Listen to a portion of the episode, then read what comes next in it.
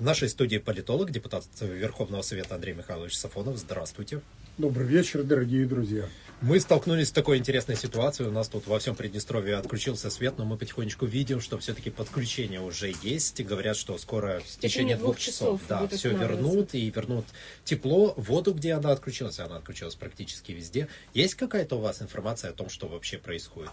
Ну, не только вода, еще и стационарная связь отключилась практически угу. везде, по Кстати, крайней мере, да. по Тирасполю, по Рыбнице, да. насколько я знаю. Да, мы, к сожалению, пытались связать да. с ЕРС, ну, с нашими расчетными сетями, и пока Но там не до этого было, не, конечно, не дозваниваешься. Да. Очередь, ну, что поделать, вокруг нас, угу. как известно, кипят сражения, весь мир встал дыбом, пришел в состояние, как писали летописцы времен Чингисхана, стал напоминать волосы Эфиопа, Поэтому я так полагаю, что все, что с нами происходит, это не есть нечто экстраординарное на сегодняшний день. Мы как-то защищены как государство вот от подобных ситуаций, или, к сожалению, мы завязаны слишком сильно? Ну как защищены? Защищены мы в том плане, что мы заняли позицию нейтралитета. Это, конечно, как говорится, не атомное оружие, которое защищает лучше, но тем не менее это проигнорировать тоже не так-то просто, потому что тот, кто это проигнорирует, он, конечно, станет агрессором по всем нормам международного права. Ну и поэтому будем надеяться, что в этом плане мы и дальше будем соблюдать ту линию сдержанности, железной выдержки, которую мы все эти месяцы с конца февраля и соблюдаем. Ну, радио, слава богу, продолжает работать, так что, если что, подключайтесь к нам, слушайте, мы будем держать вас в курсе новостей, всего, что происходит, постараемся максимально оперативно. А теперь поговорим о том, что у нас э, есть.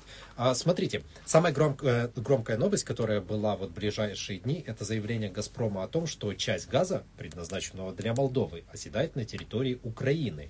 Вот интересно, молдавские власти как-то прокомментировали, объяснили это? Да, сегодня Вадим Чебан, руководитель АО «Молдова ГАЗ», он заявил о том, что мы там, дескать, держали, сдавали на хранение, с учетом угу. того, что отопительный сезон там наступает, дескать, у нас позже, и вообще... Так погода теплая. Смысл был такой, могу привести недословно. Но в принципе, в принципе, я думаю, что «Газпром», он немножечко схватил кишиневских товарищей за руку, потому как такое в контракте предусмотрено не было. И кроме того, что такое хранение? Ты даешь просто, и оно там лежит без движения, или uh-huh. им пользуются с обязательством вернуть тебе э, те, кому ты на хранение сдал – но опять же, такое было не прописано. К тому же «Газпром» это тоже не структура, которая живет в безвоздушном пространстве, она встроена все, во все текущие события, ну и, разумеется, не могло остаться в стороне. Я так понимаю, что вчера Кишинев немножко перепугался всего этого. Они даже сделали так, что признали наличие исторического долга. Ну, правда, да, кстати, чтобы да. совсем лицо не терять не в рамках 700 с лишним миллионов долларов – а 590 там uh-huh. обозначили миллионов. Видимо, все-таки решили либо Москву нагреть на 120 миллионов, либо, сохраняя лицо, не показывать, что ты принял все условия того, кто от тебя требует их принять. Но в любом случае, по всей видимости, испугались полного разрыва связей. То есть все-таки такая вероятность, как только появилась, стали искать пути выхода из этого, да? Нет у них возможности на данный момент полностью отказаться от российского газа. Ну там борьба идет, борьба между здравым смыслом, который диктует, что отказаться невозможно, и теми западными mm-hmm. и румынскими кураторами, которые вполне возможно требуют как раз отказаться. Они же это сделали со всей остальной Европой. Ну и, соответственно, у них есть желание разорвать и связи Кишинева и Москвы. Mm-hmm. Просто странно выглядит, да, когда в такой ситуации вдруг внезапно появляется новость о том, что все-таки эта счетная палата Молдовы признала долг. Это не та норвежская компания, которая проводила. Та норвежская компания, там, где были четыре норвежца и три бритиша, как говорится, да, да, да. они тогда, как можно было понять на той, э, ну, точнее, в тот момент, их задача была, видимо, вывести на то, что никакого долга нет и платить uh-huh, не надо. Uh-huh. Для этого попробовали протестировать, так сказать, ситуацию. Иными словами, пытались закупать э, везде, где только можно, кроме Российской Федерации. Оказалось, либо это нельзя, либо это можно делать буквально с колес каждый день, каждые два uh-huh. дня, да еще и по очень дорогой цене, на оплату которой нет денег. Поэтому, видимо, решили не рвать до конца. А вернемся опять чуть-чуть назад. Тут премьер-министр Наталья Гаврилица, премьер-министр э, Молдовы, заявила, что у них есть 200 миллионов кубов запасов газа. Откуда они взялись? Ну, на мой взгляд, это наш газ. тот газ, который они, в общем-то, складировали у себя, угу. отказывая в том, чтобы нас обеспечивать. По крайней мере, вот когда говорил «Газпром» о том, что осело э, на Украине 52,5 миллиона кубов, такая так, была да. цифра, насколько помнится, они э, проконстатировали этот факт. Но это же, как говорится, только одно направление, угу. восточное. А что было на западном? Был раньше такой как бы месседж, что заполнена газом хранящимся труба газопровода, который официально в эксплуатацию не введен. Это Яссы, Унден и Кишинев. Угу. Ну и вполне возможно, что вот все это вместе, 52,5 и, по всей видимости, еще 150, это и есть то самое, что они накопили, в том числе за наш приднестровский счет.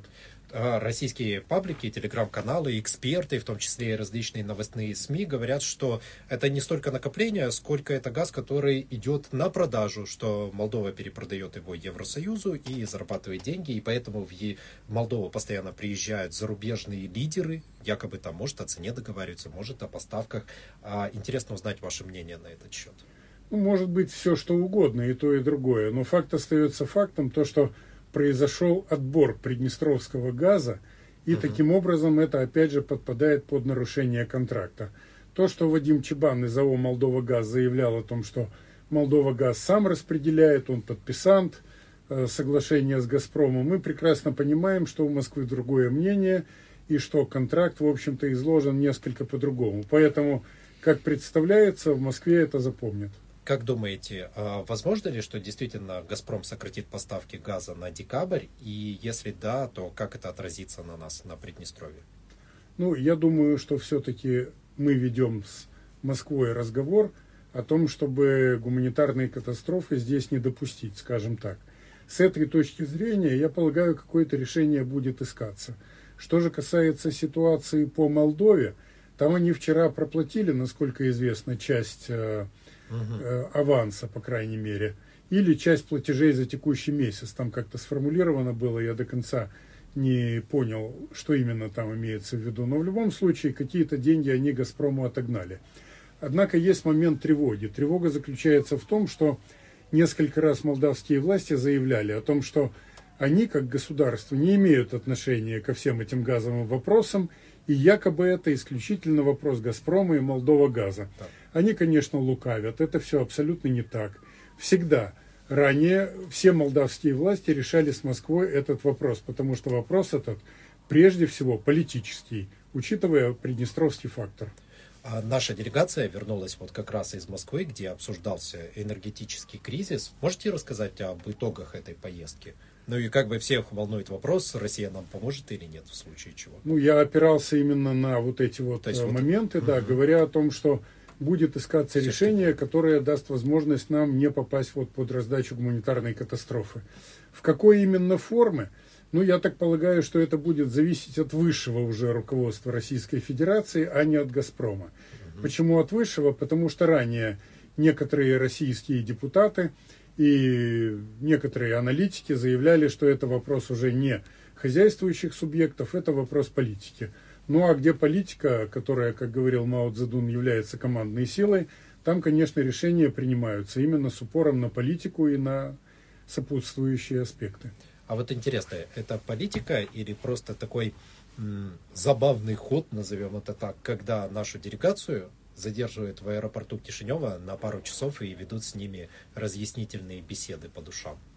это политика и это форма давления. Это однозначно давление для того, чтобы немножечко припугнуть и для того, чтобы просто уже из вредности помешать нормальным контактам с Москвой. Угу, угу. Ну и со всеми остальными тоже. Понятно. А, в Кишинев прилетал Эммануэль Макрон. Это у нас очередной визит вежливости или что-то тоже ищет там интересного? Ну, дело в том, что, как я могу судить по открытым источникам, Макрона всерьез мало кто воспринимает. Почему? Ну, потому что сама его манера ведения политических и дипломатических переговоров не внушает никакого доверия. Вот эти сбросы, публикации, угу. впечатление, что он какой-то немножечко вертлявый и суетливый. Вот. Шольц где-то человек из такой же командный, просто он такой бесцветный, абсолютно бюрократ. И в данном случае они не считаются сильными лидерами, да и где сейчас эти сильные лидеры в Европе есть. Я, например, не могу назвать никого, кроме Виктора Орбана, премьера Венгрии. Угу. Поэтому я думаю, что он пришел с очередным посланием о том, что надо переориентироваться, что мы не оставим, как говорится, не забудем и так далее. Я думаю, что основные решения принимаются в Вашингтоне. От себя Макрон предлагает э, экономическую помощь. Мне вот интересно, это именно помощь или это все-таки в форме кредитов? Не сообщается ли вот это? Э, мне не попадалась э, конкретика по этому вопросу, ага. но у меня складывается впечатление, что, скорее всего, большинство из того, что пойдет Молдове, если пойдет, это будет кредит. Ну вот у меня тоже такое впечатление, судя по тому, что там очень маленькие суммы из предыдущих, которых нам озвучивались, идут Конечно. именно как безвозмездно, а остальное все-таки под проценты. Интересно, как будет потом их отдавать.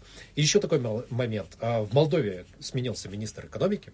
А, это нормально вообще менять коней на переправе? Ну, я думаю, в данном случае это нормально в том плане, что там берут из одной и той же корзины, просто тасуют, образно говоря, колоду из одних и тех же людей. Это из партии ПАС, сторонники Санду. И, конечно, она боится, как я понимаю, допустить кого-то из других партий с тем, чтобы они занимали посты в правительстве. Если это не так, то было бы разумно обратиться к специалистам, которые действительно являются таковыми, потому что в ее окружении найти реального специалиста достаточно сложно. А Дмитрий Алайба, вот новый министр экономики, таковым не является Кто он вообще по профессии? Какие вообще у него навыки есть? Потому что в такой, в такой кризисной ситуации э, не давать возможности работать профессионалам это странно, но хотя бы кто пришел-то, понять. Ну, вы знаете, там э, ситуация такова, что большинство людей в руководстве Молдовы сейчас, если иметь в виду окружение президента, министры, это выходцы из НКО. Мы как-то говорили с вами, что у них нет опыта руководства реальным сектором экономики, у них нет опыта руководства трудовыми коллективами. Я думаю, на каком-нибудь заводе они бы не продержались и одного-двух дней, столкнувшись с работягами настоящими. Это такие как бы полурафинированные ребята чисто западного толка. По крайней мере, им кажется, что они являются таковыми. А еще такой момент, чуть-чуть опять назад вернемся. Я думаю, что вы чуть более осведомлены в этом плане, чем многие наши э, радиослушатели. Как считаете, нам, вот как Приднестровью, удается в данный момент экономить? Я думаю, что да. Но это, конечно, та экономия, которая является именно экономией, угу. но это не позволяет скопить столько, чтобы запустить наши промышленные предприятия, включая гиганты. Угу. Это та экономия, которая позволяет поддерживать социальный сектор на плаву, ну и может быть кое-что еще из производства, в том числе работающего э, в ночную смену. А Но про... не более того. Прорабатываются варианты на тот случай, если будет ухудшение ситуации? Ну, прорабатываются, конечно, но пока реалии таковы, что надо смотреть правде в глаза, запустить, допустим, ММЗ или да, там РЦК мы на сегодняшний день не можем. Угу. Это не значит, что не ищутся решения. Понял. Это хорошо, когда все-таки есть э, надежда на то, что ситуация придет к лучшему. Ну, это однозначно. Причем данный вопрос, это вопрос не только надежды, но и поиска практического решения. Хотелось бы тогда, давайте уже отвлечемся от Молдовы и поговорить о боль, ну, о странах СНГ в том числе, и в частности о Казахстане, поскольку там прошли президентские выборы, мы так немножечко перескочим, и мы обсуждали уже в эфире с политологом тему, получается, прошлогодних январских протестов, и теперь в Казахстане проходят выборы президента, вернее, они уже прошли, и эти выборы президента внеочередные. Почему и внеочередные? Дело в том, что там меняется система, при которой человек мог бы переизбираться несколько раз, и, насколько я помню, там увеличивается срок президента. До 7 лет. До 7 лет, но один срок. Да. В принципе, как я понимаю сейчас, Такаев закрепляет свое положение, идет еще на 7 лет правления, получает таким образом подтверждение со стороны населения о том, что он легитимен.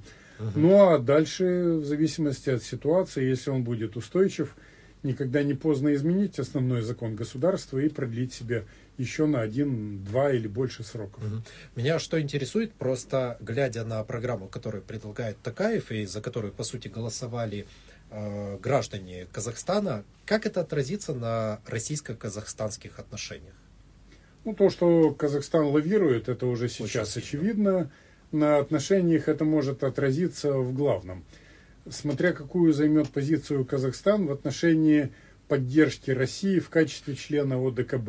Угу. Точнее, не будет ли он слишком рьяно следовать в фарватере западников, и таким образом не станет ли его политика более-менее или явной, или не очень явно антироссийской. Если он будет занимать просто сдержанную позицию, ну, с этим, я думаю, Москва примирится. Тем более, что там же есть еще и Китай, который, я думаю, не сильно даст Казахстану уклониться в западную сторону. Но там активный Евросоюз в качестве инвестора. Да. Евросоюз вкладывает по заявлению Барреля, шефа внешнеполитического ведомства, э, то, что Китай в настоящее время вкладывает меньше, чем Евросоюз. Мгм. А вот эти заявления многих политологов о том, что Казахстан, возможно, ну и сопредельные с ним государства, возможно, станут новыми очагами конфликтов. Как вы это оцениваете? Я думаю, что многие хотели бы растянуть российский фронт для того, чтобы Россия воевала сразу на нескольких направлениях. И в Казахстане, скорее всего, там не война какая-то планируется, а речь идет скорее о какой-то цветной революции или Да. исламистском перевороте. А, Друзья, у нас тут, я смотрю, по городу опять есть выключение света. Надеюсь, мы продолжаем выходить в эфир, постараемся узнать, что все-таки происходит. И чуть-чуть отвлечемся от политики. Вы следите за футболом? Слежу за футболом. И как вам чемпионат мира? Ну, конечно, самый шикардосный момент это то, как Саудовская Аравия вздрючила Аргентину. Аргентина, да, это, Это конечно, красота. молодцы. Вот, я хотел просто спросить про политику, которая вертится вокруг э, чемпионата мира, и особенно вокруг того, что многие страны стали, ну, не то чтобы его бойкотировать, но относиться к нему не очень хорошо за счет того, что не поддерживается, э, не поддерживается решение Катара о сохранении традиционных семейных ценностях, а о том, что не нужно привносить ЛГБТ туда, э, в эту страну, попросили относиться более лояльно к э, гражданам этой страны, но многие пытаются это все равно пропихнуть. Причем делают это открыто и достаточно нагло. Это делают и чиновники, и футболисты, и кто угодно. Как вы к этому относитесь? Ну, я знал, что на Западе сейчас правят балдегенераты, но не полагал, что это настолько открыто выражается. Просто уже в откровенно тупой форме. На мой взгляд, конечно же, Катар занял правильную позицию. Ну, кому не нравится, могут идти подальше. Но вот смотрите, кому не нравится, те же в Германии, Испании и Франции в ряде городов а, матчи не показывают. То есть прямо вот отменяют и говорят, вы там либо решите свои проблемы с ЛГБТ и с экологией, и тогда мы будем транслировать их. Я думаю, пришло время посылать на три буквы. Понятно. И причем делать это открыто. Скажите, спорт вообще может сейчас обходиться без политики? Вот к чему я это все клоню. Да спорт-то может, просто западники не могут туда не лезть. То с гомосятиной, то с экологией. В общем и целом, конечно же, да, это деграданты, с которыми нужен жесткий разговор. Дело в том, что просто падает э, ценность тогда чемпионата мира. Вот когда вот это все вокруг него накапливается. Я думаю, надо просто сгруппировать те страны, которые как раз стояли бы на правильной позиции, для них ценность не падает. Ну а что касается западников, то они тоже не едины. Добро пожаловать тем, кто грамотно и правильно рассматривает ситуацию. Ну а те, которые бегают со своими дурацкими радужными флажками, ну тех мы уже, как говорится, отправили на три буквы. И такой последний вопрос, за какими событиями нам следить? Что может быть самое важное в политике в ближайшую неделю? Я думаю, надо следить, во-первых, за событиями, которые вокруг нас происходят. Это верная гарантия, что тебя никто не застанет врасплох. А второй момент, это, наверное, уже нам надо прежде всего следить за собой в том плане, чтобы решать те экономические вызовы, которые вокруг нас есть. И энергетический вызов в том числе.